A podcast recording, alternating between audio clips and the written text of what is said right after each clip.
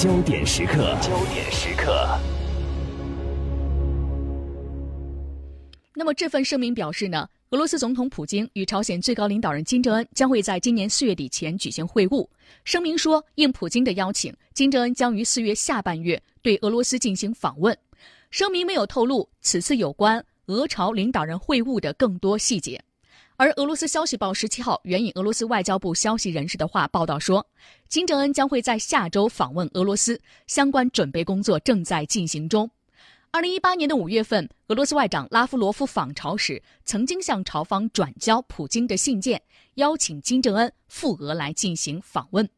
所以，我们也看到呢，在金正恩选择这个时间节点访问俄罗斯，究竟有何深意？外界表示呢，他此时此刻访问俄罗斯是想要寻求普京的支持。那么，究竟想要寻求哪些支持呢？接下来的时间，我们来听一下中国国际问题研究院研究员杨希宇先生的观察。他说呢，不只是寻求第三次金正恩与特朗普的会晤之前的一种支持，更希望能够在国际社会在解除对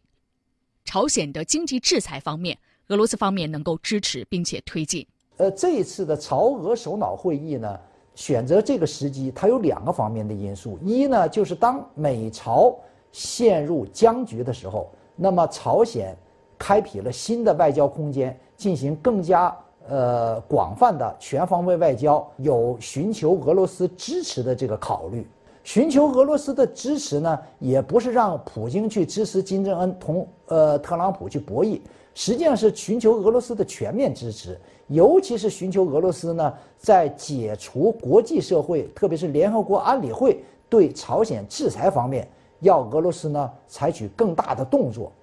这个显然呢，呃，会给美国造成压力，那么自然就增加了这个朝鲜同美国下部谈判的筹码，而且呢，增加了美国在制裁问题上的这种压力。另一方面呢，就是俄朝首脑会谈呢，会全面的加强、巩固、改善、提升。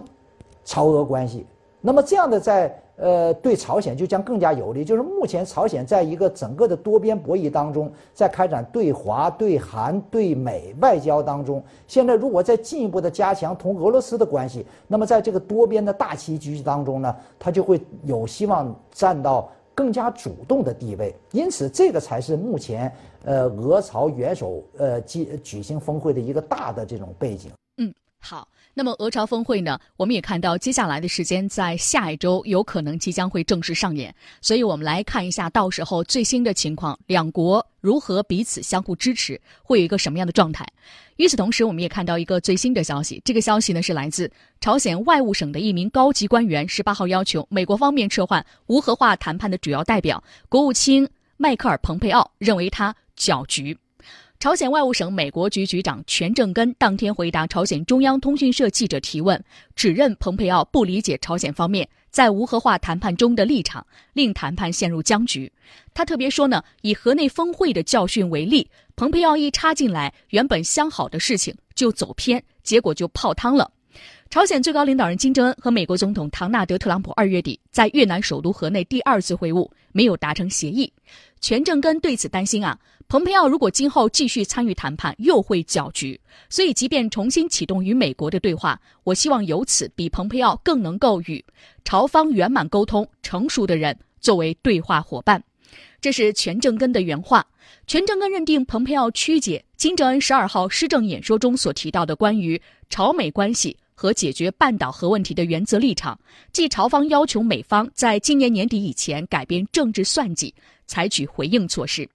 韩联社报道说呢，全正根所提到的曲解，是指蓬佩奥十五号回应金正恩的施政演说，表示希望年底前看到朝鲜契合。去年三月底到四月初，蓬佩奥以总统特使的身份访问朝鲜，与金正恩会面。他随后再次访朝，促成特朗普与金正恩同年六月份。在新加坡首次会晤，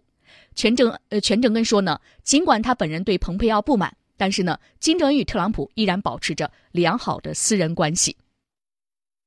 这是朝鲜方面。那么此外呢，我们来看到，根据朝中社十八号的报道，朝鲜最高领导人金正恩十七号观摩并指导了国防科学院进行的新型战术制导武器的试射。通过试射呢，该武器的设计指标得到了验证。金正恩对于试射结果表示非常的满意。报道说呢，这一新型武器的优越性在于其特殊的飞行制导方式和可搭载威力强大的战斗部。通过对不同目标采取各种射击方式而进行的此次试射，完美验证了该武器的各项设计指标。报道中没有提及该武器的具体名称或者是类型。此外呢，金正恩在十六号指导了人民军航空部和防空部队的飞行训练。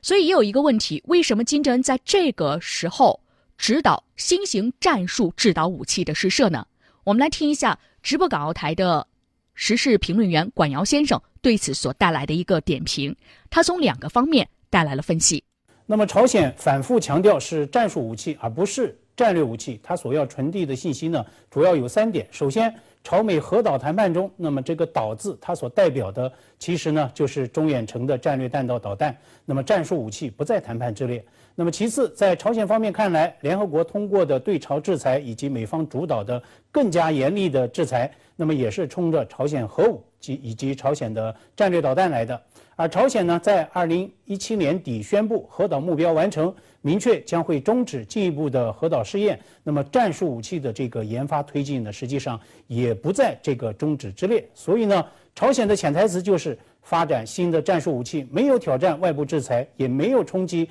朝美的核岛谈判，也没有违背自身的承诺。所以呢，朝鲜选在此时进行新战术武器试射，还是呢要在这个。朝美谈判的这个大框架内，进一步在向美国方面施压，而且呢，朝方进行的是一连串的持续加压的动作，包括在试射导弹前一天，金正恩少有的视察了驻方平壤的朝鲜人民军航空与防空部队的飞行员训练，而就在朝中社公布相关武器试射消息之后，那么朝鲜外务省北美司的司长再次通过朝中社发声，指名道姓要求美方撤换。主要谈判官员，也就是国务卿蓬佩奥，指责他的胡言乱语在干扰谈判，要求换上更加谨慎、更加成熟的美国官员。那么，朝鲜方面对蓬佩奥怒火大爆发的一个直接导火索，就是呢，他本周一在美国德州 A and M 大学发表演说时呢，就公开声称说，朝鲜最高领导人在新加坡首次金特会上